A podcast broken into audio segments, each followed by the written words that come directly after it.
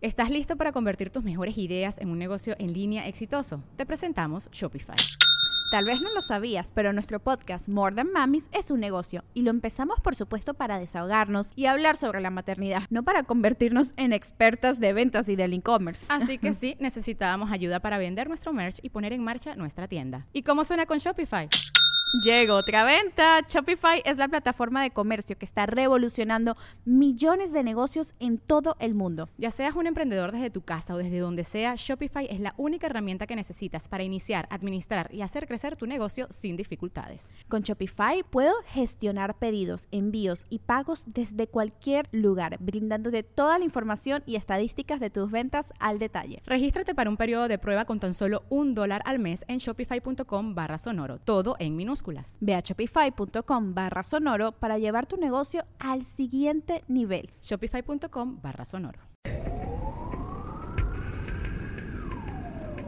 Atención, el siguiente programa contiene material sensible para algunas personas.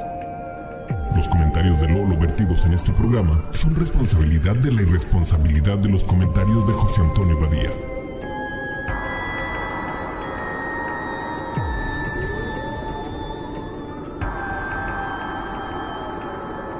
Esto es Leyendas Legendarias.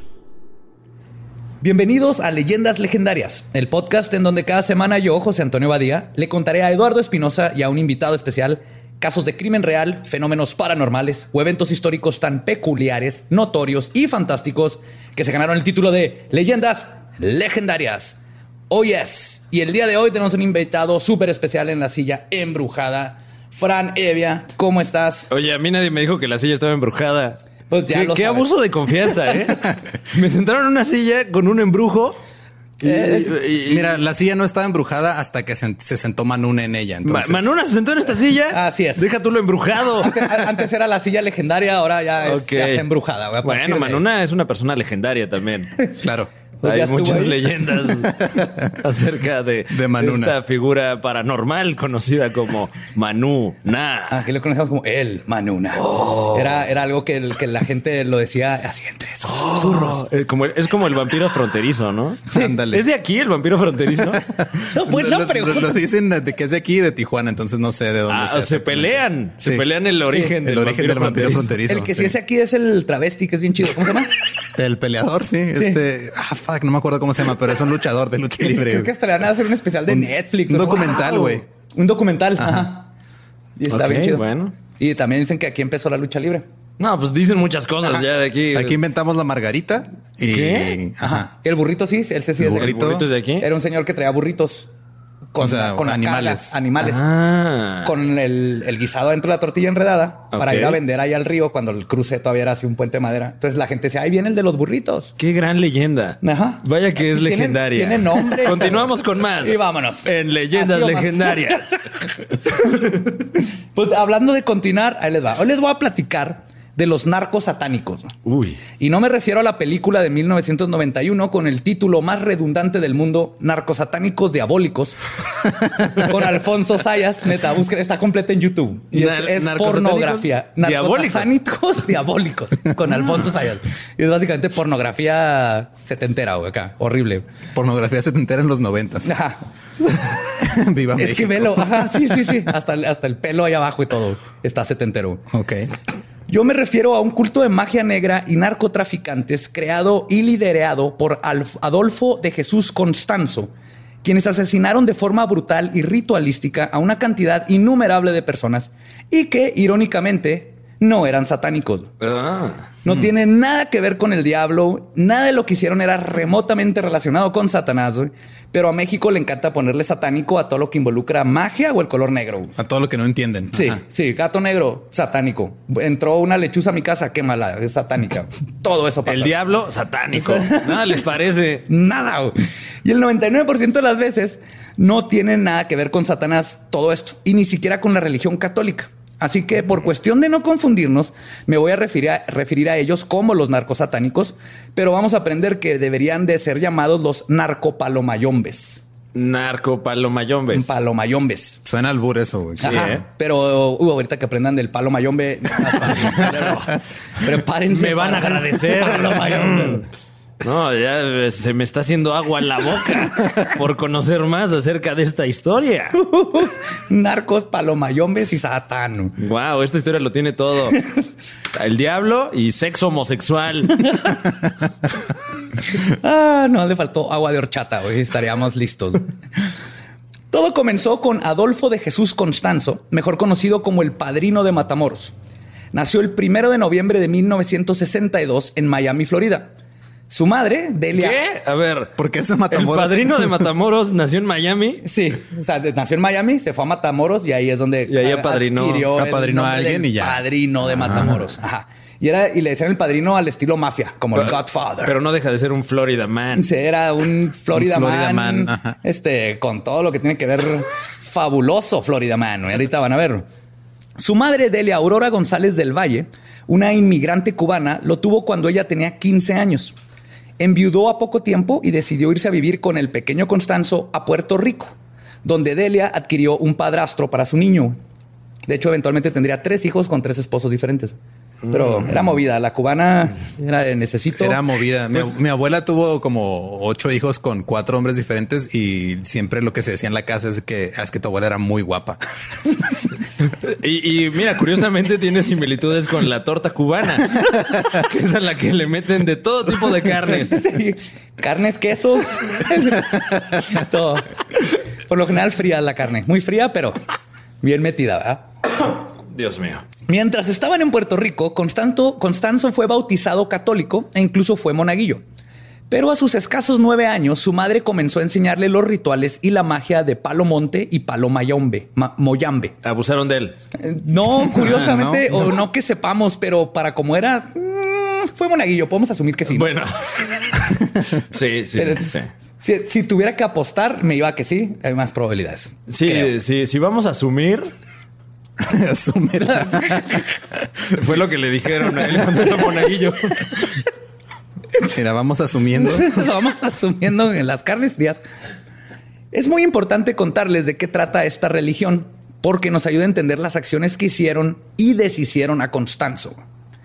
La religión de Palo se origina del Congo africano, donde practican una religión llamada Bantú, que fue traída a este continente por esclavos que llegaron primero a Cuba, quienes mezclaron sus creencias, dioses y rituales con las católicas. Y con arroz Y con- y con con, amoros con- plátano. Y, ajá, y Arroz, puerco, mucho y puerco. puerco, sí.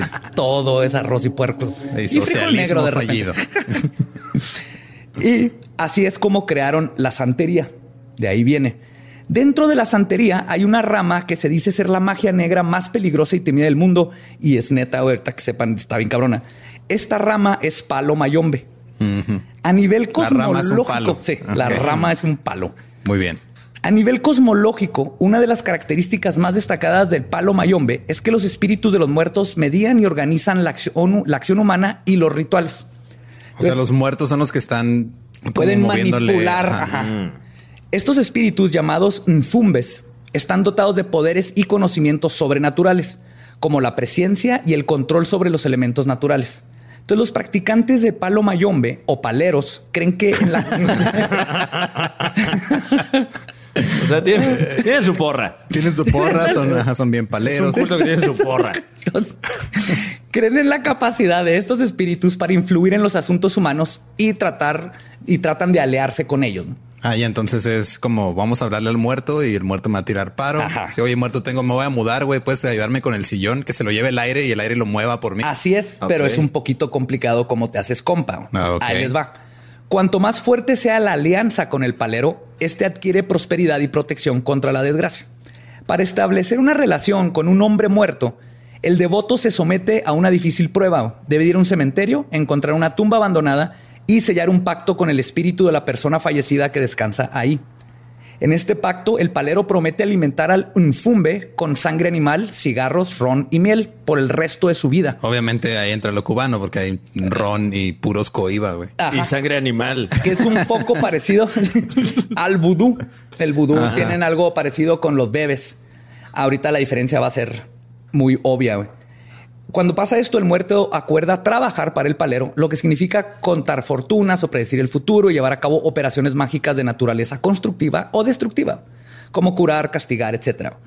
Si el muerto acepta, que no siempre es el caso, el pacto se sella, el palero desentierra sus restos y recoge algunos huesos, preferiblemente el cráneo o el hueso o un dedo. Pero si es posible, toman todo el esqueleto. Algo que descubrí, en Cuba te dan 30 años de cárcel si te cachan robándote el esqueleto de un muerto. Güey. 30 años. 30 años. ¿Cuántos le darán en México? ¿Dos días? De Dos días de cúrale ahí, ¿no? En la cárcel. Eh, quién sabe. ¿Quién sabe, eh? Habrá que investigar. Buena pregunta. Si hay alguien ahí que nos escuche que es policía y sepa cuánto te dan, si no para hacerme. Si alguien, palero. eh, si alguien nos escucha y es policía, ¿por qué chingamos está escuchando primero? Sí, Para que pues, Segundo, aprenda, ponte a hacer tu trabajo. Pues seguido de esto, el palero trae los huesos al santuario de su casa y los coloca en un caldero de hierro o arcilla. Este caldero se llama el enganga y es la fuente de poder del palero. Esto es lo importante, es lo que les diferencia del vudú y de otras magias. Es como la, la linterna de linterna verde. Exactamente eso es. Es la linterna de linterna verde, pero con más sangre y, y animales muertos. Y una mejor adaptación Y semen y estas cosas. a, la, Ajá. a la- a la gran pantalla. Sí. El caldero es llenado con una variedad de elementos tomados de la naturaleza, como palos de árboles, tierra, minerales, restos animales y objetos metálicos, machetes, clavos, cadenas, cosas así. Los enganga entonces se convierten en la materialización del hombre muerto, su nuevo cuerpo, por así decirlo. Le permite recuperar algunos de los atributos específicos a la vida, como el crecimiento, las necesidades, los deseos. El espíritu que vive en el enganga es dotado de la habilidad del habla, los sentimientos y la agencia y le permite actuar por su propia iniciativa. Ah, güey, o sea, se pone intenso. Se ¿no? convierte en un ser independiente. güey. O sea, es una olla que habla. Ajá. Le, le estás dando un cuerpo al, al- espíritu para que pueda manifestarse. Creas, creas un, un- Los judíos tienen a los golems, por ejemplo. Mm. La diferencia es que el golem lo hacen de la nada. Este sí es un espíritu de alguien, ¿no? Y Entonces- luego el comal le dijo a la olla, oye, y el palero. concédeme un deseo. ¿No, ¿No conceden deseos? Sí. Sí. Ah, mira, me estoy adelantando. Sí, sí, sí. O ya lo habías dicho. No, no. pero, ah, mira, pues, estoy poniendo todo. atención. Pues, de hecho, tienen tantas emociones humanas que pueden exigir, abusar, perdonar, amar, vengar, matar o sanar. Si está celoso, puede separar a su dueño de su esposa, o si es benevolente, puede matar a sus enemigos. Estoy hablando del enganga. No hay ningún aspecto de la religión del palo que no requiera la participación del enganga. Es que no Igual puedo, no linterna puedo verde, escuchar ¿no? religión del palo y tomarlo en serio, güey. Es imposible. eso. Tómalo en serio porque está bien Sí, sí, hardcore. sí suena que es como un, un perreo o algo así. Sí. Religión del palo 2019. con DJ Palero. Perdón, hijo, si hay alguien, si hay un palero escuchándonos, lo respeto un chingo, no, por favor, no me hagan nada. no me hagan nada. ¿eh? No me hagan nada. Los amo, sí. Eh, ustedes también pueden burlarse de todo lo que yo creo sagrado, Sí, con linterna verde. como linterna verde. Oye, ¿cómo te atreves a hablar así de linterna verde? La enganga también puede influir en la vida personal de los iniciados, les había contado, ¿no? Les puede dictar su comportamiento durante rituales, puede, por ejemplo, hablar por la boca de un medium y aconsejar a un miembro del grupo que nunca vuelva a ver alcohol, que venda su casa, que evite a alguna persona o cómo concluir un negocio. Otra cosa que puede hacer el enganga es tener hijos y nietos y bisnietos. Guau, ¿qué? Un enganga se hace otro enganga, digamos que yo tengo mi enganga y tú eres mi aprendiz, entonces yo hago otro enganga y de ese espíritu le pasamos una O sea, parte del eh, espíritu a tu enganga. está- le estás hereda. literalmente le estás echando agua a los frijoles de la olla y estás haciendo otro. Otra olla que puede matar gente. Haciendo, haciéndolos rendir un poco Sí. más. Puede matar gente o que te gane la lotería o que se te pare si no se te para. Ok. Gracias por esa información. De no nada. la necesitaba, pero ya la tengo. Muchas gracias. De nada. Oye, ¿de qué tamaño tiene que ser la olla?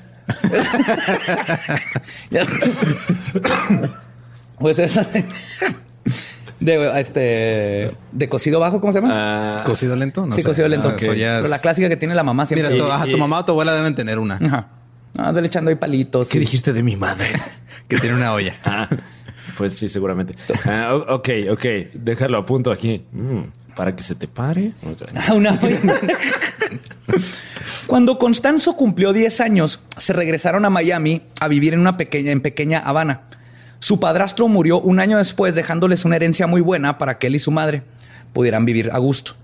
Sus vecinos cuentan que siempre se les hizo rara a la mamá, especialmente cuando, si llegaban a tener algún pleito con ella, a la mañana siguiente era común descubrir que a alguien le había dejado una cabeza de gallina o de cabra en las puertas. Ya saben lo normal. Sí, claro. Entre vecinos, sí. Esa mujer anda haciendo cosas raras. Además, Delia comenzó a mandar a Constanzo a Haití para que entrenara con los brujos cinta negra de las artes oscuras de Palomoya Mayombe. No usan cintas negras, ¿eh? ese fue una- un intento de broma. Ok, Pero pero no, son, funcionó. son altos. ajá, o sea, brujos, Estuvo- brujos ya. Eh, ok. Yo asocié lo de cintas negras con el hecho de que Haití tiene una población mayormente afroamericana y creí que estaba siendo racista. Entonces no, funcionó. Wow. Wow, te- te brincaste ahí. para- Alguien se está proyectando, ¿eh? Claramente alguien está proyectando Gracias, su, Frank, su gracias, Frank. pensamiento. Sí, el, el más blanco de la mesa se está proyectando bien, cabrón. Mira, y continúa. Y continúa con tu proyección. Vamos a regresar al tema que te parece para salvarle la vida. Ok, muy bien. Para 1976, de apenas 14 años, Constanzo ya era un enguelo o aprendiz practicante de un Tata Nkisi, quien es el brujo maestro en palo. Ajá. es Dios que mío. maestro. Dios mío. Güey, no se puede tomar en serio una religión que se autoalburea, güey. Es demasiado difícil. ¿Qué quieres que haga? Sí, ¿qué estás haciendo, mijo? No, estoy introduciéndome muy cabrón en el palo. que, que no, no, no, todo, todo bien, madre. Todavía viene mi palero. Vamos a tirar acá Sí, palo. ya soy todo un maestro del palo. Quiero reiterar mi entero respeto por toda la gente que profesa esta eh, eh, Eh, bonita religión, Sí, sí, bonita y eh. peligrosa religión. No, y, y- y como todas las doctrinas, merece toda nuestra admiración. y respeto. Así es. Váyanse contra Lolo. Su padrino de ocultismo, además de enseñarle sobre rituales, hechizos, amarres, sacrificios de animales, ya saben lo normal, también le enseñó la mejor forma de hacer dinero con sus habilidades. Con do- solo dos aplicaciones. Le mandó un mensaje Nomás así de, necesitas dos amigos que les guste palo. ¿Quieres ser tu propio Y esos jefe? Dos amigos van a conseguir a cuatro amigos que les guste palo mayombe y entonces Wow. Ok, ok. No, de hecho, su padrino ya había amasado una cuantiosa fortuna haciendo trabajos para narcotraficantes. Ah. Y le dio a Constanzo la lección número uno de su vida. Y cito, esta era la... Deja que los que no creen se metan con drogas. Nosotros lucraremos de sus idioteces. Ah, ya, entonces él como, o sea, él les hacía como los trabajos. Todos los trabajos, ellos no Pero se metían no se drogas, metía no se con- metían ya. con las drogas, nomás hacían trabajos. Y esa frase se convertiría en el mantra de la vida de Constanzo. Incluso, incluso la aplicaría con sus seguidores, a los cuales les tenía estrictamente prohibido drogarse. La madre de Constanzo comenta que por este tiempo él comenzó a mostrar poderes psíquicos. Ah, cabrón. A ver, espérate. No se estaba drogando. y- No, Pero, pero, la, pero la mamá, ¿qué tal? La mamá. Oh. él es lo que dejaba la cabecita de cabra. ¿verdad? Ay, Sí, voy con- con... Doña Rosa, me, me Ay, hizo cara que- ayer. Pero me imagino Es que no me diciendo a que los seguidores, miren, no se van a meter nada de drogas. Lo único que se van a meter es palo. Síguele. güey. Me gustaría decir que es el último chiste que voy a hacer al respecto, pero no, no, no estoy seguro, güey. Mañana que amanezca sin un dedo chiquito, No güey. puedo Así nomás. No. El dedo chiquito va a estar uno del dedo gordo, güey. Que amanezca sin pasar, palo. güey. Vas a ver.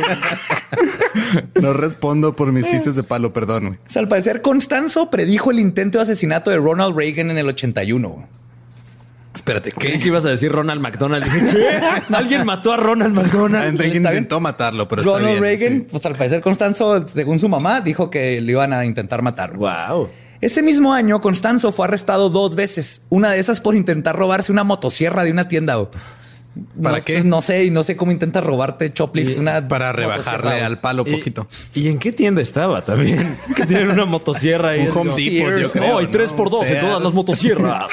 Y luego que te la metes en la bolsa. güey. ¿Cómo? O sea, ¿cómo Bueno, está? sí hay un, hay, un, este, una imagen de un güey en un Home Depot gringo que se quiso robar una sierra y la posible. trae metida en los pantalones. No. Sí, búsquenla en Google, es neta. Ok, perdón, Wow. Constanzo. Bueno, está. Ok. Sí, sí, sí se puede. Sí, ok. Sí se puede. Para 1983, Constanzo se iría a la Ciudad de México con un contrato para modelar. Y pasaba, sí, estaba guapito el vato, O tenía sea, su mullet. Ok. Y acá guapito, mullet ochenteros, le digo, es Miami Boy. así. Cambia por completo la historia ahora que sé que, que es se ve guapo, como ¿verdad? un modelo. Te- ajá. Es como Robert Pattinson de Batman. ¿Eh? ¿Qué tal este tema? Muy tópico. No, horrible, luego hablamos de eso. Humor contemporáneo. Estamos, Exacto. estamos en el pulso de la cultura popular. Pero exacto, es, es fácil imaginarte un tipo así, con narizón, este pelo blanco, haciendo brujería, pero no, es, es Robert Pattinson. Es Chayanne ahí. Es. Chayanne haciendo brujería, Chayanne con sí. mulet ochentero, casi casi se parece. De hecho, búsquenlo. Ah, lo ponemos, ahora vamos a poner en el Instagram y todo. Pues en lo que estaba modelando, pasaba su tiempo libre leyendo el tarot en la zona rosa. Ah, claro, porque eso es lo que hace la gente en su tiempo libre. Claro. leer Bueno, el los modelos sí, ¿eh? Supongo, Conozco a varios que se la pasan leyendo el tarot en la zona rosa. Ahí empezó la tradición. Leer, leer el tarot es, una, es una clase de eufemismo para otra No, no, cosa. no, óyeme, Es la tradición histórica. basta ya. No, no, estoy hablando del, del, del tarot. tarot. O tú, o tú ¿qué? No, no, yo nada más tal vez leer el tarot es código para otra Así- cosa. sigues insultando creencias No, pues, estamos, esotéricas. estamos hablando sin tapujos, completamente eh, de forma franca y cartas. directa. El tarot es cuando introduces tu pene en el ano de un señor. Ese es el tarot. ¿O ¿Tú en qué estabas pensando? En eso ajá, va- vamos a leer el tarot. Ok, vamos a leernos el tarot. pues. Cuando terminó su contrato, regresó a Miami, pero no sin antes llevarse con él a sus dos primeros discípulos, Martín Quintana, el psíquico Jorge Montes y a Omar Orea. Además de un amante de apellido López. Mencioné que Constanzo era bisexual, porque era bisexual. Aparte. Entonces sí se leía el tarot en la zona rosa. Ah, sí. Claro, sí. Ah, Y- pues, Ahora tiene mucho sentido. sí. De no hecho- tiene nada de malo, ¿eh? No, No, no, no, no. Al contrario, a mí me encanta. Yo estudié el tarot. De hecho, Lo peor es que sí es cierto. güey. ¿Sí? Sí. Wow. Varias veces me ha ofrecido leerme el tarot. Hasta ahorita no le he tomado la, Ah, la oferta, pero Por menso. Pues sí, yo- también, Yo creo, ¿eh? no- yo creo creía que me refería a las cartas, ¿no? sí, yo creí que estás hablando de cartas, güey. sí. ¿Cuáles cartas? ¿De qué hablas? No sé, güey. no sé, no sé dónde sacó esa idea. De hecho, Quintana y Orea se convirtieron ambos en sus amantes. Uno era el top y uno era el bottom. Neta, ¿Qué? lo escriben. Ajá. Y él O sea- escogía así como que hoy quiero ser top, hoy quiero ser bottom y depende de cuál quería, pero tenía sus dos amantes. ¿Qué vida se daba, eh? Sí, sí, sí. Para mediados del 84, los tres regresaron permanentemente a la Ciudad de México, donde comenzarían a formar un culto y a hacer muchísimo dinero haciendo limpias. De hecho, en sus diarios tenía documentado a 31 clientes regulares, entre ellos gente de la política, narcos, doctores, modelos y gente de la farándula. Wow. Algunos de ellos pagaban hasta 4.500 dólares por una sola ceremonia. Además de que tenía un menú, por decirlo así, de qué animal querías para el sacrificio. Por ejemplo, una gallina costaba 6 dólares, una cabeza de cabra 30, una boa 450. O si querías impresionar a tu novia, por 1.100 dólares sacrificaban una cebra adulta. Una Explícame cebra. de dónde sacan cebras adultas en la Ciudad de México. Se las traen de Tijuana, güey, de los Donkey Shows. Un burro pintado ahí. No, y por 3 subestimas, la, subestimas el, el poder que tiene el chilango de conseguir Sí, cualquier de hecho, cosa a ¿cómo se llama el cualquier hora, güey. este? El mercado de. Está el de Jamaica y el de Sonora también. El de Sonora, ese, uf, yo he ido y sí, ahí, ahí, ahí. Encuentras lo que huevo. sea, güey, todo. Vi, había un cráneo de como elefante y a un lado están vendiendo corgis. No estoy mamando, Wow. corgis. Ahí encuentras lo que quieras.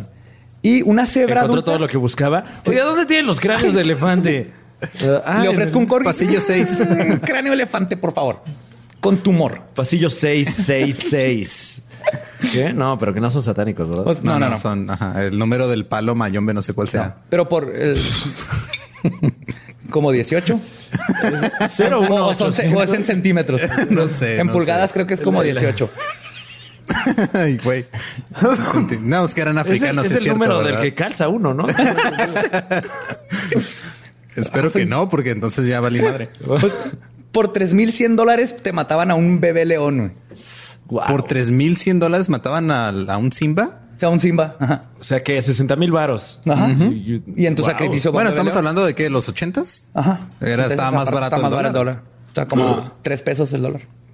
Wow, cuánta opulencia. Sí. Entonces por 9 mil varos te mataban un leoncito. Sí, yo mientras aquí compraba un Ninja Turtle por 9 pesos. ¿Qué? En el paso. ajá. Es, la, es lo, es lo chido de vivir en frontera. Puedes cruzar a otro lado, te compras tus tortugas ninja y luego regresas aquí a ser virgen por 10 años. Pues sí, es lo chido. Nadie se queja. En tan solo un año, la reputación del poder de Constanzo y su magia era tan grande que incluso ya tenía su culto en varios de varios agentes federales, entre ellos a Salvador García, justamente el comandante de las investigaciones de narcóticos, y a Florentino Ventura, jefe de la Policía Judicial Federal, quien terminó como el jefe de Interpol en México y más famoso por estar involucrado con Félix Gallarzo y la muerte de la gente de la DEA Kiki Camarena. No sé si vieron Ah, Narcos México. Oye, spoiler alert. Si no han visto narcos, Si no no han visto Marcos, ya, ya para qué la ven. ya, Sí. Uf, se muere Kiki. Spoiler, perdón. en spoiler alert, frase en la pasión de Cristo se muere Jesucristo. Pero estaba involucrado con uno de los de Kiki, estoy involucrado con con este Constanzo, con los narcos satánicos. Wow. Lo interesante es que sus seguidores, como sus clientes, veían a Constanzo como un semidios, alguien a quien admirar y al mismo tiempo respetar, quizás más por el miedo que por cualquier otra cosa. Pero lo que era seguro era que la gente que lo conocía creía, por experiencia, que el poder de Constanzo era real. Y fue justamente Florentino Ventura quien le presentó a Constanzo a la familia del cartel de los Calzada en el 86. Con su encanto y habilidad para los hechizos, se ganó en poco tiempo a los Calzada. Y para el 87 tenía un departamento en la Ciudad de México que pagó con 60 mil dólares en efectivo y una flotilla de automóviles de lujo. En un año, ¡pum! Para arriba. Que era un automóvil de lujo en el 86. Un, un Decía que era un- Spirit de un- cuatro cilindros. No, era un Mercedes, no sé qué. Uf, Sí.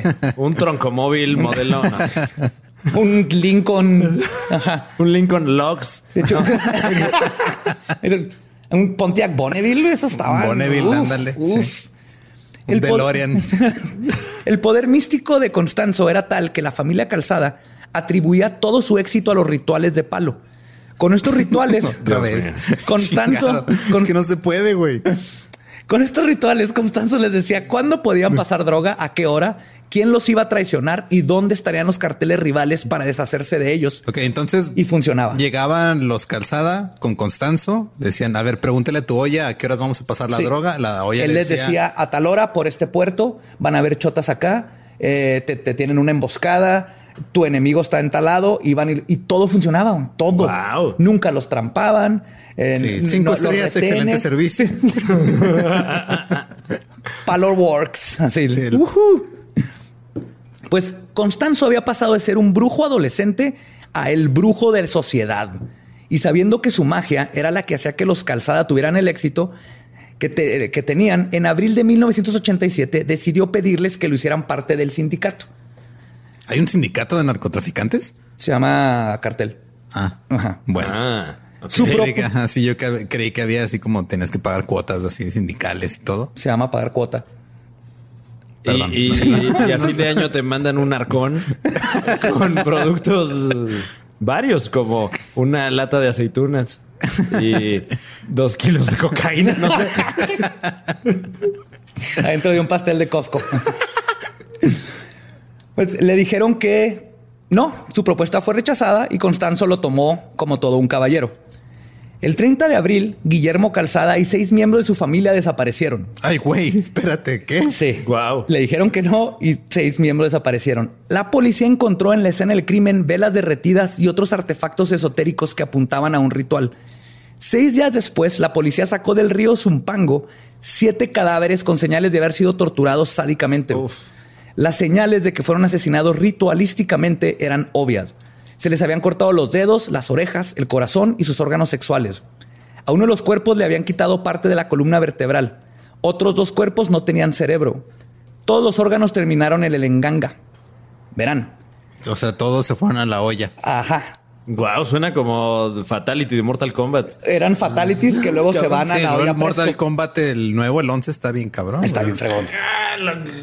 Digo, Noob Saibot. obviamente tuve un poquito de envidia cuando Fran y la Liga de los Supercuates Yeah. están presumiendo que fueron los primeros en jugarlo en México. El mejor contenido de internet. Chinga tu madre todo lo demás. Bueno, aquí también. Esto está en internet, ¿no? Sí. Sí. Ah, hola. Hola, Internet. Pues, otra cualidad de las engangas es que puedes evolucionarlas, estilo Pokémon. Wow. Sí. Con una piedra de la luna, ¿no? Y todo ese pedo, ¿no? Un poquito más hardcore, güey. Ok. Si O- quieres o que tu caminando enganga... seis kilómetros con tu- el teléfono. con el teléfono sin que te atropellen. si quieres que tu enganga sea más listo, le echas un cerebro. Si quieres darle más fuerza, le das el cuerpo musculoso de alguien que hace ejercicio. Si quieres darle juventud, le das sangre de un niño. Algo así como haz tu propio Frankenstein espectral. Es como el Build a Bear más culero que he escuchado en mi vida. Ajá. Es algo, tiene que ver. En, en la magia, lo, lo, este, lo parecido atrae a lo parecido, ¿no? O sea, si algo representa juventud, entonces esa cualidad se pasa a los ¿Y para qué querían los órganos sexuales? ¿Querían Para- que la enganga tuviera más virilidad? Sí, lo haces más viril. lo-. O tal vez quieres algo, Sí, un entonces- amarre con una persona, entonces le echas algo sexual que represente la sexualidad. Una reata. Para que proyecta. Ajá. Mm, ¿Qué Mm, tal? están aprendiendo rápido. güey. y el ritual, como siempre, funcionó. El poder del enganga junto al de Constanzo se hicieron aún mayor. Esta vez Salvador García, jefe de investigaciones de narcóticos, le presentó al cartel de los hermanos Helio y Ovidio Hernández. Y su fama, al igual que su fortuna, siguieron creciendo. Además de que, y quizás gracias al enganga, una tragedia dentro del cartel de los Hernández hizo que uno de los miembros, Serafín Hernández, le ofreciera a Constanzo la mitad de la fortuna y la droga del cartel a cambio de su protección y servicios. Wow. O sea, todo lo que él quería lo logró con el enganga, porque no es, él no fue el papá de Serafín. Tuvo un, un paro al corazón, o sea, algo no violento. Pero eso los asustó lo suficiente para que él fuera con Constanzo. O sea, todo lo que quería Constanzo, la, el enganga se lo cumplió, ¿no? Ahí es donde empiezas a decir así de que, oh, Hmm, tal vez el palo sí funciona. ¿no? Mm, ¿De cuánto era la olla? Habíamos quedado. También en este tiempo, en Matamoros, Constanzo conoció a Sara Aldrete, de 22 años de edad, una mexicana con residencia en Brownsville, Texas, la frontera con Tamaulipas.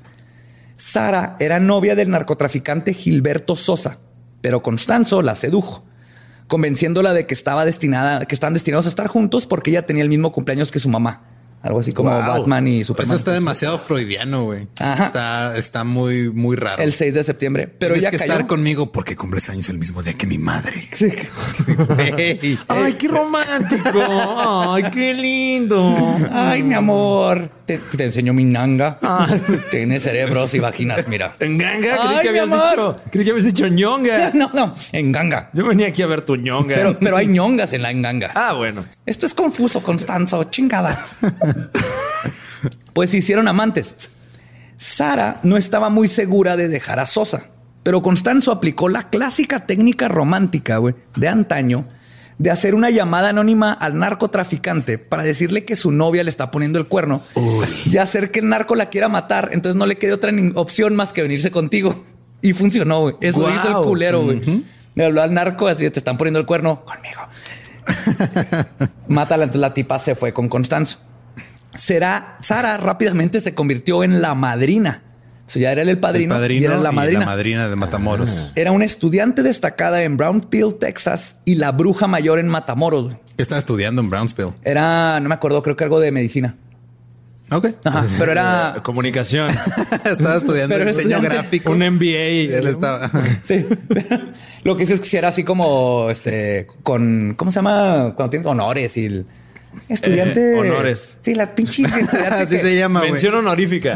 Una pinche ¿Cómo se que llama dice cuando que- te mencionan que tienes honores? Honorífica.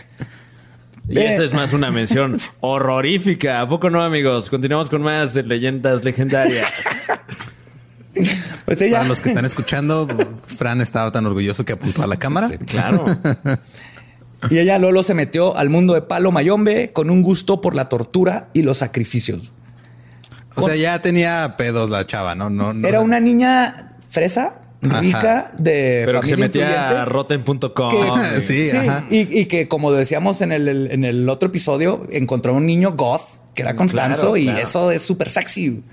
Todo el mundo entramos al goth para ligar y funciona. Hay que vernos después de la escuela para pintarnos las uñas y, y- y- y matar a alguien. y quitarle sus órganos sexuales. ¿Cómo ves? Ay, es que tengo clase de karate. Estoy sentado en una mesa con dos hombres que usan delineador y yo no uso delineador, güey. No, no puedo opinar al respecto, perdón. Oye, basta ya de impulsar tu agenda de ultraderecha, brother. Sí, o sea, ¿eh? Mira, acá nosotros eh, vamos a ver The Craft después de esto. Claro. Jóvenes brujas, come on. sí, vamos a ir eh, tomados de las manos. Sí, pintarnos las uñas negras. ¿no? Vamos a ¿Tienes pintar las problema uñas con mientras eso? vemos- No, no tengo problema con eso. Tengo problema que no me incluye. ¿Eh? ok, bueno. Constanzo tenía todo: novia, novio, dinero e influencia sobre las altas esferas del gobierno, el narcotráfico y la farándula. Y esto solo lo hizo trabajar más duro. Sus rituales comenzaron a hacerse más sádicos y elaborados. Todo con tal de satisfacer al enganga y seguir obteniendo favores. Y el lugar que se convertiría en su base de operaciones y en el hogar del enganga sería el rancho de Santa Elena, a escasos 30 kilómetros de Matamoros. Ah, ya. Ese sí me suena. Este rancho era el lugar perfecto para poder llevar a cabo su plan maestro, hacer una enganga más poderosa que cualquier otra.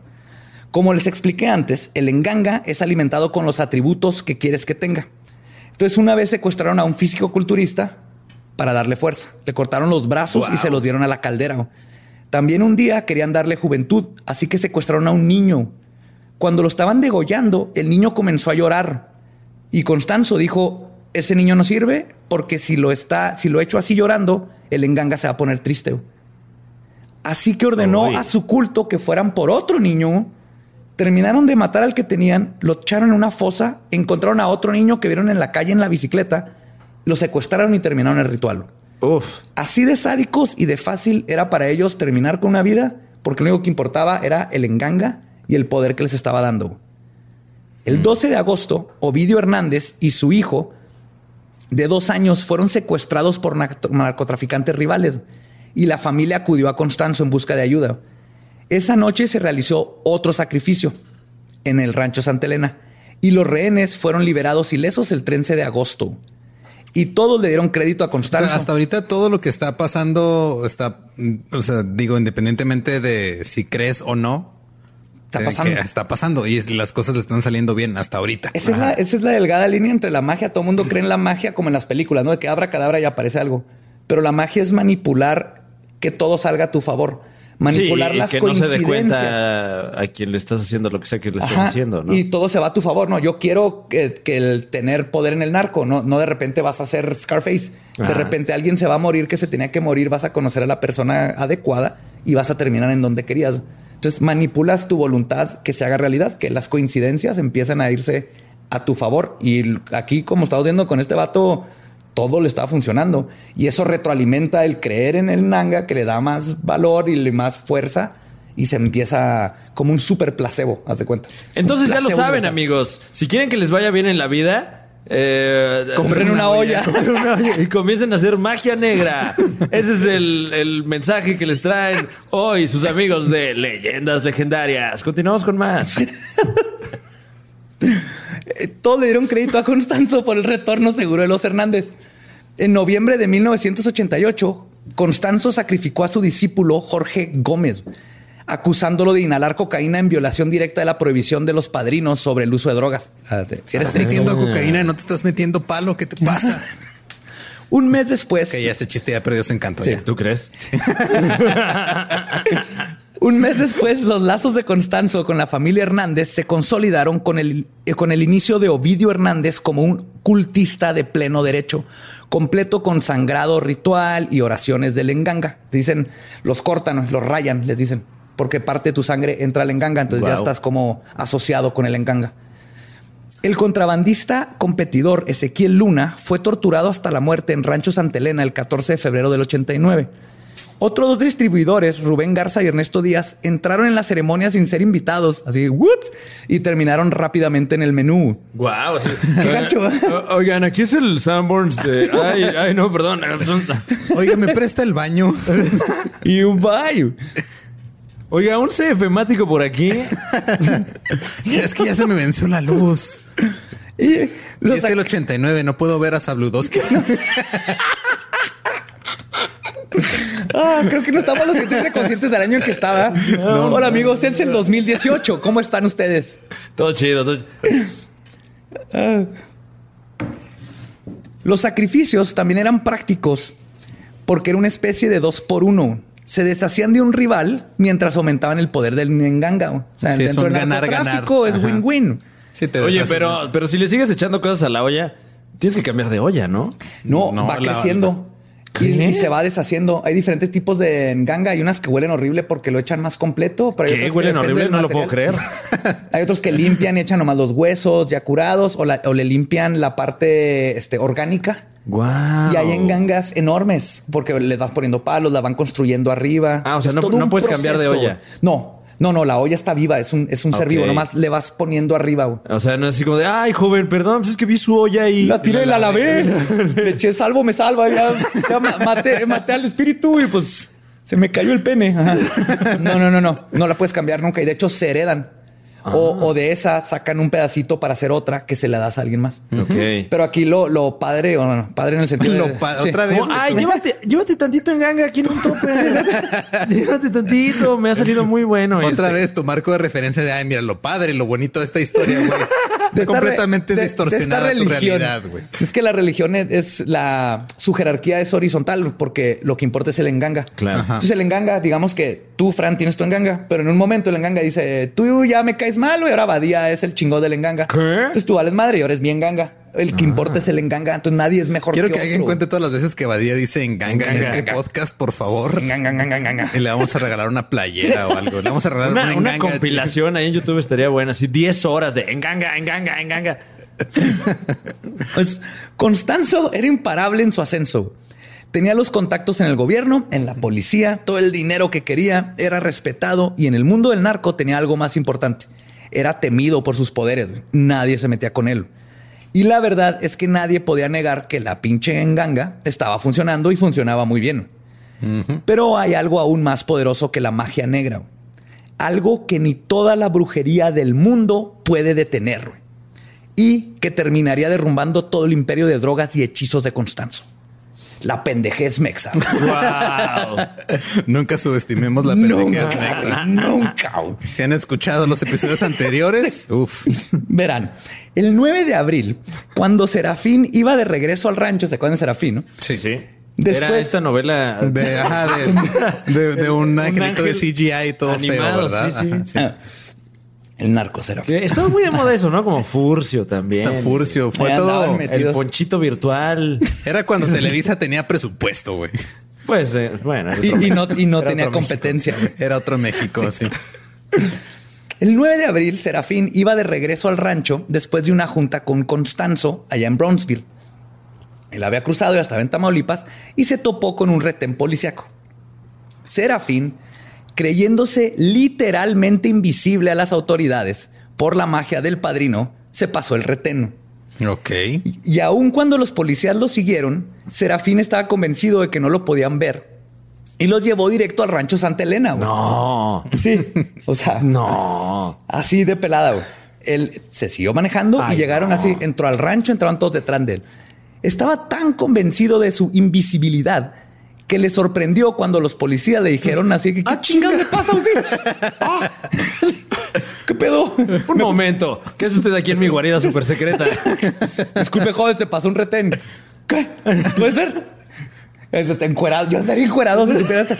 Si, sé que puedo que estoy invisible, estaría encuerado y esta situación Sí, hubiera sido más graciosa. Obviamente, porque si estás, si eres invisible, tu ropa no es invisible, nada más tu cuerpo es invisible. Entonces sería una, una playera y unos pantalones Como de, flotando. Oye, ¿por qué esos pants están manejando hacia, hacia ese rancho?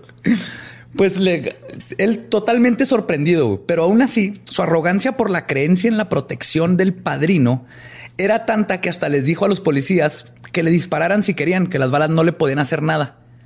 Y ahí, mientras cuestionaban a Serafín sobre sus superpoderes y por haberse pasado el retén, se percataron. Se percataron de una choza de donde provenía un olor a putrefacción. No, es que dispárenme. Si quieren, dispárenme. Ya, a ver, ¿me va a disparar? Disparen. No, señor. Su licencia y su tarjeta de circulación. Aquí está, no la puedo ver. Es que es invisible, chingado.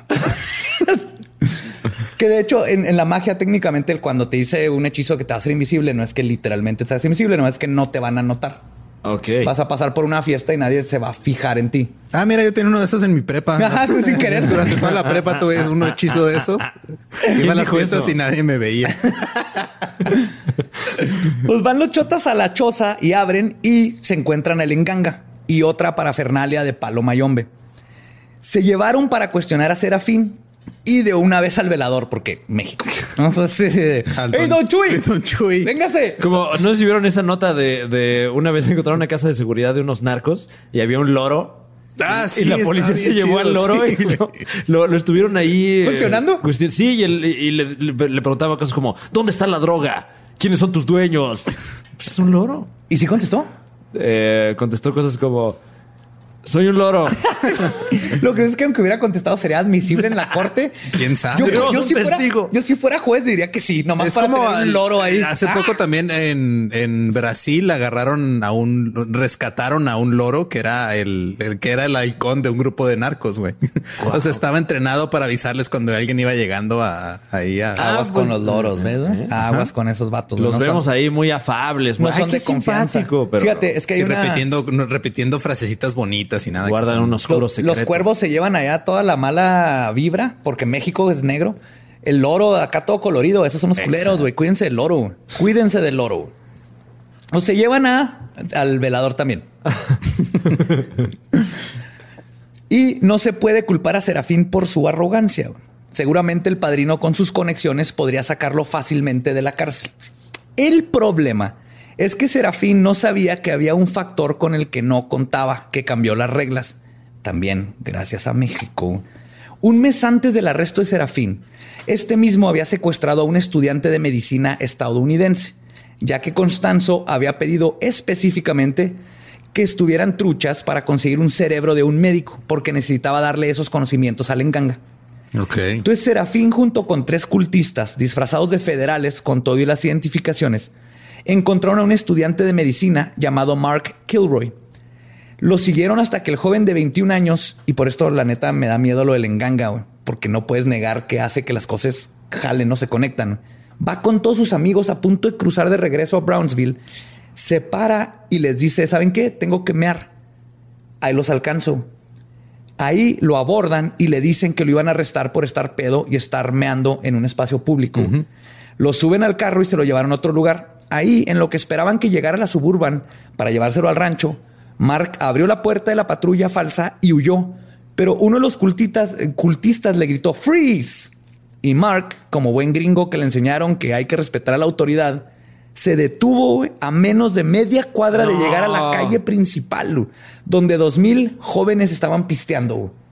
Estuvo a metros de salvarse. Wow. Mark fue esposado, lo subieron a la camioneta y para las dos de la tarde del día siguiente sería asesinado a machetazos por Constanzo y su cerebro de médico terminaría alimentando a la cazuela. Pero ¿por qué tienen que matarlo a machetazos? O sea, es parte nada más de- quiere su cerebro, no tienes que ser tan culero. O sea, mátalo de una forma más bonita. ¿Cómo? No a machetazos, por ejemplo. ¿Qué tal con pastillas para dormir? Ajá. Una, provócale una sobredosis. Sí, Con, o- con dióxido de carbono. Ponlo a dormir y Ponlo a dormir, prende el calentón. calentón. Cierra las güey, cierra ventanas, prende el calentón. Exacto. o sea, algo más noble. No tienes que agarrarlo a machetazos. ¿Qué les parece que, que sí que si que promovamos una cultura de asesinatos nobles como dióxido de carbono? Sí, más humanitario. Ah, sí. Claro, Si tienes sí. que matar a alguien, duérmelo, cierra las ventanas, pon el calentón. Si tienes que, pero no lo hagas. Si la vaca que murió para hacerme hamburguesa puede morir de una manera humanitaria, Claro. el cerebro que llegó a la enganga también.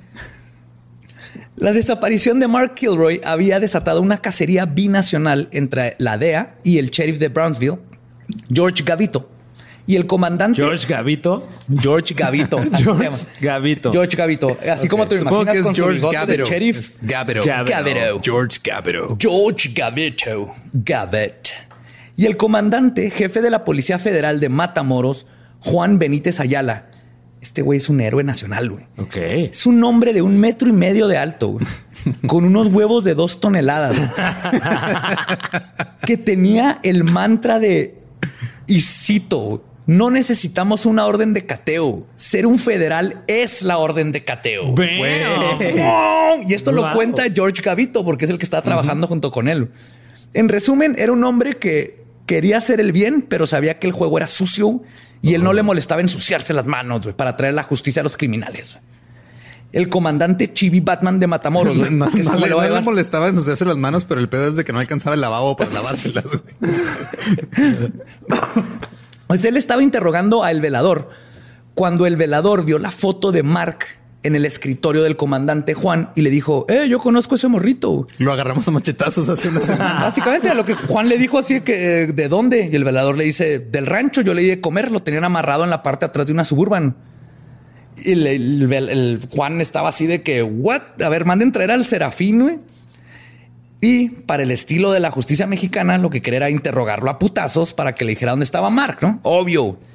Cuando lo lleva a la- al lugar y le dice, escúchame bien, cabrón, yo sé que tú sabes dónde está este muchacho y te voy a hacer hablar. Y Serafín le dice, ah, Simón, es el gringo que andan buscando, está enterrado en el rancho.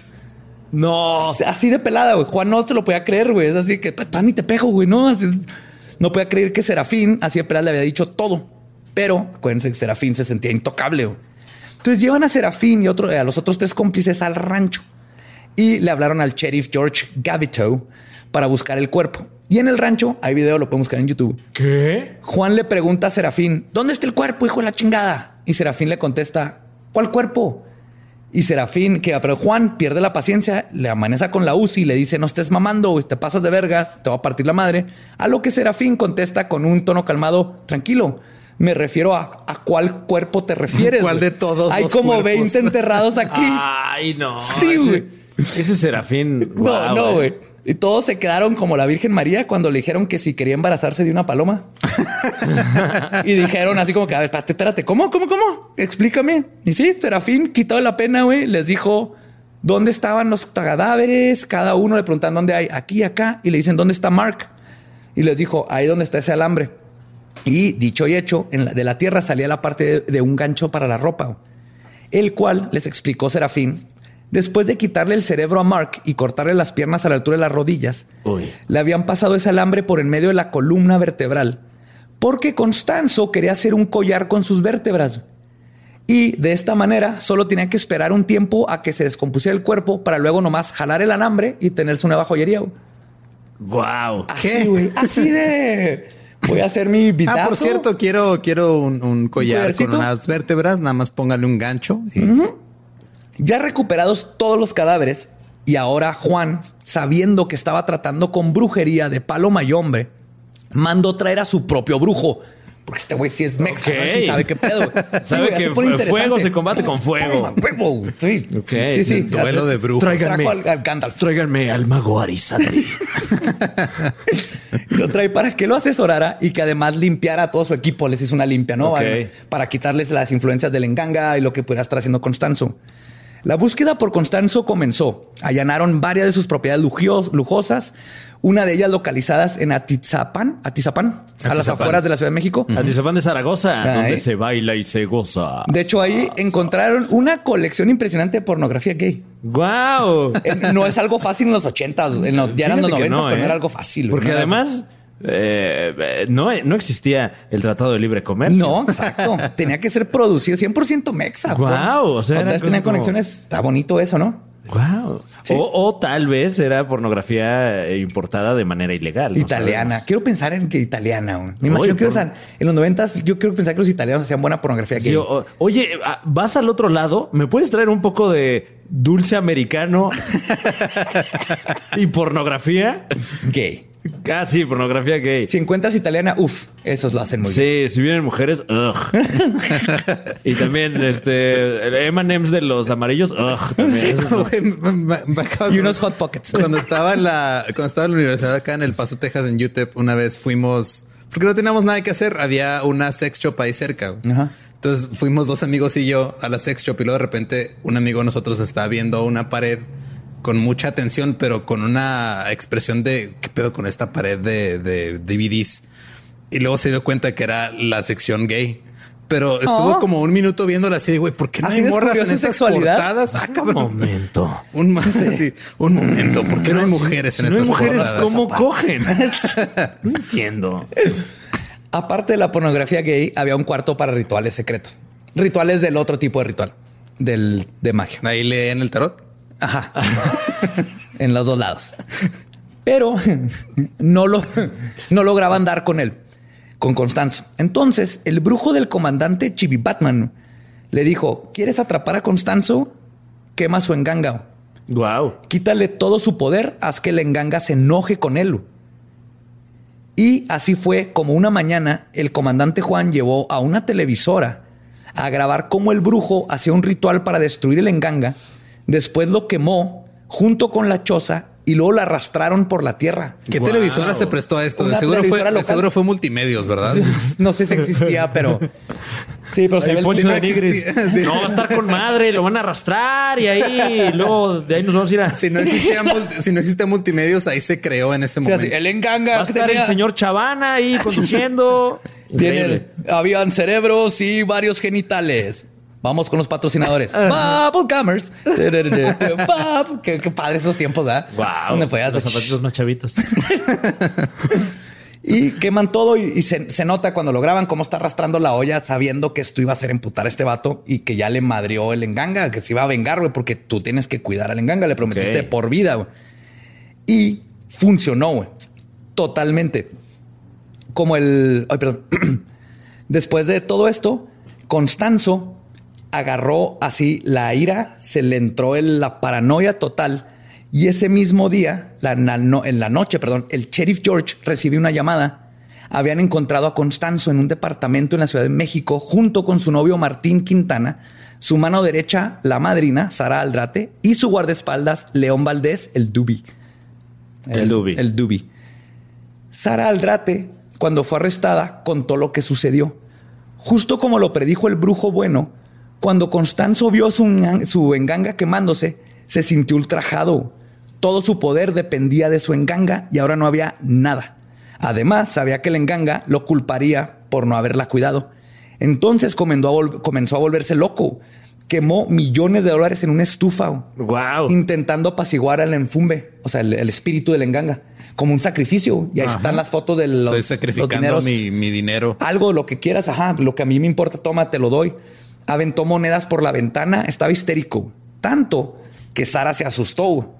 Y en un descuido de los demás hombres, aventó una nota por la ventana del cuarto piso que decía, cito, por favor llamen a la Policía Federal y díganles que en este edificio, en el cuarto piso, está la gente que están buscando. Díganles que tienen una mujer secuestrada. Les suplico que llamen a los federales o van a matar a la mujer. Un buen samaritano que iba pasando por ahí se topó con la nota e inmediatamente prosiguió a valerle una hectárea de verga. güey. y Porque continuó México. con su vida creyendo que o era una broma o no era su problema porque Ciudad de México me vale verga, güey. No. Nunca lo reportó, güey. Así, ah, mira, una nota. Ah, mira, tacos de canasta. Uy, y unas monedas aquí tiradas. madre. Es mi día de suerte. Mira, vieja, me encontré una nota y monedas. Traje tacos de canasta. Lo que terminó con el imperio del padrino fue que cuatro días después de que aventaran la nota y todo esto y quemaran el, el engangue, Constanzo seguía en pánico por la maldición que se había desatado y porque él sabía que había perdido todo su poder. Entre sus rituales y peleas constantes con Sara, que quería calmarlo, una vecina chismosa le habló a la policía porque no la dejaban dormir. Güey, las vecinas chismosas son. Salvaron, como- salvaron la. O sea, el 90% de los casos De que se serie, resuelven en México es por culpa de una vecina chismosa. Wow. Así, güey. Esa estadística me la acabo de inventar, pero estoy seguro que es correcta. Yo he leído un chorro de asesinos en serie, es culpa de la vecina chismosa que por fin se hartó Ajá. y habló y Y- resulta que tenía seis mujeres colgadas del techo. Y muchas veces no, esta gente, esta gente tan desinteresada, tan heroica, no recibe la mención que merece. No, no recibe la Hasta compensación. hoy. güey. Hasta hoy. Así Hasta que, el día de hoy, señora del que, que el reportó a Constanzo. vecina chismosa, tú que nos escuchas desde tu casa, en la que también escuchas todo lo que pasa en otras casas, gracias. Tú podrías detener al asesino de en serie de hoy. Así que esté, estate trucha, estate trucha, señora. y es así como el 6 de marzo, unos policías, atendiendo lo que creían era una disputa doméstica, fueron recibidos por ráfagas de UCI. Pidieron apoyo a los federales, quienes después de una batalla de 45 minutos lograron dar con Constanzo muerto. Y hay dos versiones sobre cómo murió.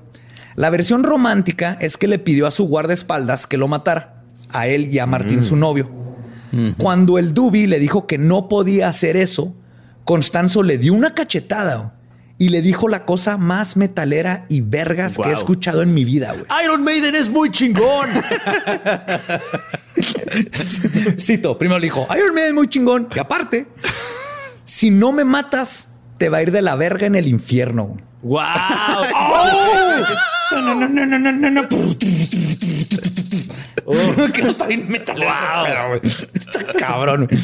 Y Dubi. Es, es como el más épico. Vas a ver a la salida. No, no, no. eh. Te va a ir a la verga en el infierno, culero.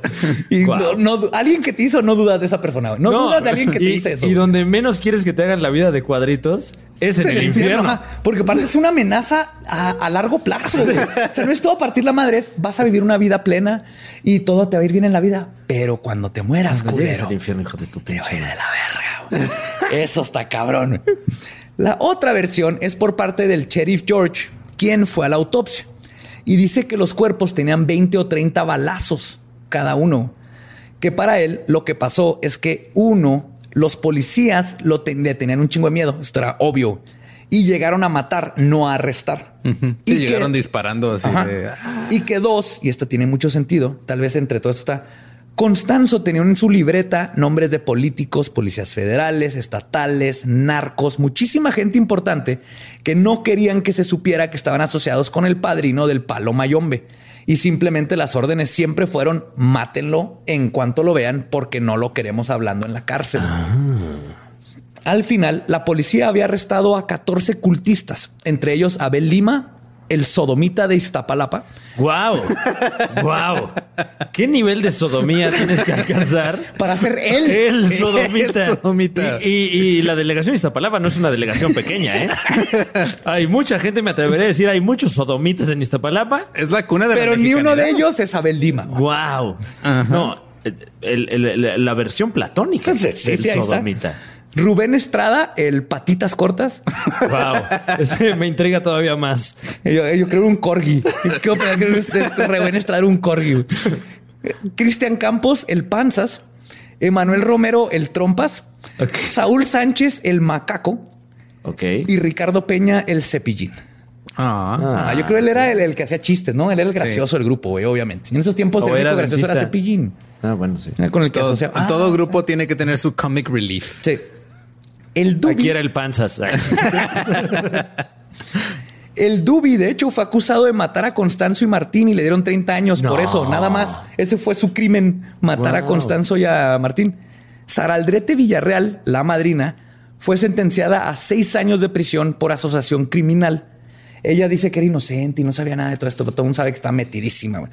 Wow, Pero- como Gloria Trevi Sergio Andrade. ¿Qué? Ándale. ¿Qué? ¿Qué? ¿Te Oye, atreviste aquí a no. decir eso en público, aquí. Fran? No, no, un Fran. saludo a Sergio Andrade. Lo que sí es que por primera vez en leyendas legendarias, cuando salió después de los seis años, se le hizo un segundo juicio donde se le comprobó que tomó parte en varios asesinatos y fue sentenciada a 60 años más. Wow. Ahorita sigue en la cárcel. De hecho, es compa de Albe- Bester. Estuvieron en la misma cárcel y Ah. pisteaban juntas Ah, porque tequila, güey. dicen que esta señora también le hace como a este tipo de. Sí, y era, era madrina y estoy seguro que todo esto. Wow. Y si llegara a salir de la cárcel, los Estados Unidos tienen una orden de arresto ya hecha en su contra por el asesinato de Mark Kilroy. Entonces estamos rayada, ahora sí, bye. O sea, ya tienen la orden ahí pegada en Sí, el refri. así, ahí en está, sí. salga. Y nunca se sabrá el número exacto de víctimas del culto de los narcos satánicos, pero oficialmente en el rancho de Santa Elena se recuperaron 23, mientras que en la Ciudad de México se le atribuye- atribuyen más de 40 asesinatos, incluyendo el desmembramiento de Ramón Esquivel, Uy. un travesti cuyo cuerpo fue dejado de forma ritualística en la calle. Y quizás la mayor aportación de Constanzo a la cultura popular fue la portada de Matando Güeros de brujería. ¿Se acuerdan de esa portada? Sí. La cabeza. Sí, sí. Que muestra la cabeza de una de las supuestas víctimas de los No narcos satánicos. Así es. Pero, pero, como buena película de terror, las cosas no se acaban ahí. La hermana del novio de Constanzo, Martín Quintanas, en junio de 1989, dijo que antes de Sara había una primer madrina que sigue libre y tiene su propio culto en Guadalajara. Y otro cómplice, Omar Orea, antes de morir en la cárcel de Sida, dijo, bien a la Fight Club, que nada se ha acabado porque el templo de Monterrey sigue vivo What? y es mucho más grande que lo que fue el templo de Tamaulipas. Oh, perro. Entonces, hasta ahorita ahí nos quedamos con los narcos satánicos que vemos que no son satánicos. Y la verdad es que esa cultura de palo permea la cultura de los narcos porque vemos que funciona y todas esas muertes que pasan es por el palo. El palo es peligroso, que te cuides el, el, palo, palo. el palo permea todo. Ajá. Exacto. Sí, bueno, vivieron por el palo y murieron por el palo. Es karma. el karma del palo. Ya terminamos, ¿verdad? Ya terminamos. Está duro, ¿no? Con eso lo dejamos. Ay, no, con eso. Qué horrible. Qué horrible. Mejor te cuento uno de gangosos. De ganga osos. De- oh, ah. Con eso sí podemos terminar. Fran, espero te haya gustado. Gracias por Oye, acompañarnos. gracias a ustedes por, por, por, eh, eh, por poner mi vida en riesgo. Ojalá que ningún narcosatánico haya escuchado esto. No, más el de más por Ah, descubrir. Fui yo No, Lolo es el que le va a caer todo Sí. el, el engangue. Nada, pues muchas gracias. Escuchen, eh, bueno, no escuchen, más bien vean la Liga de los Supercuates Sí, en YouTube. internet. Lo madre todo lo demás. Eh, tu especial de En el Acto, que está en YouTube también. Es correcto, mi especial, como bien dice, se llama En el Acto, eh, mi segundo especial, que ya está disponible en el canal de YouTube de Casa Comedy y en todas las plataformas de música.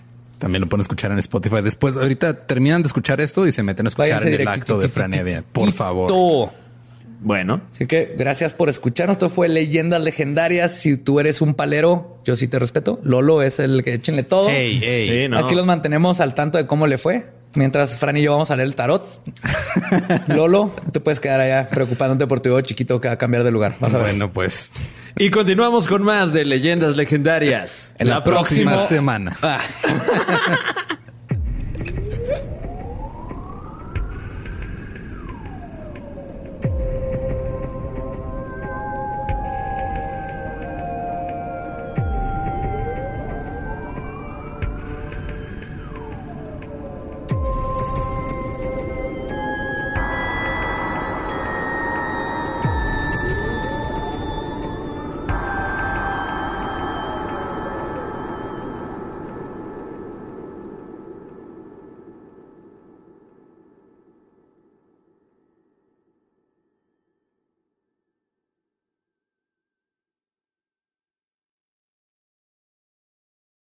With everyone fighting for attention, how can your business stand out and connect with customers?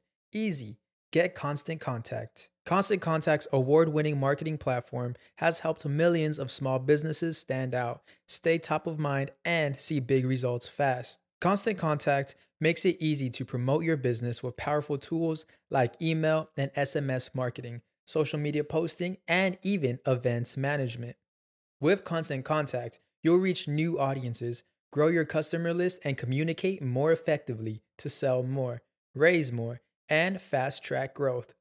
Don't know much about marketing? No sweat.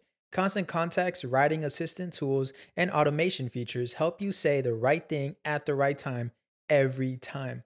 Plus, you can send with confidence, knowing your emails are actually reaching your customers thanks to Constant Contact's best in class 97% deliverability rate.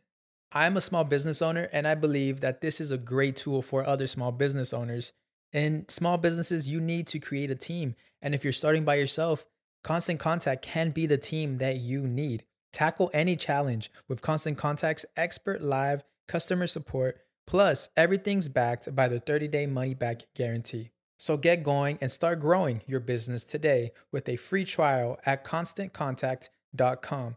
Just go to constantcontact.com right now. Constant Contact, helping the small stand tall. ConstantContact.com.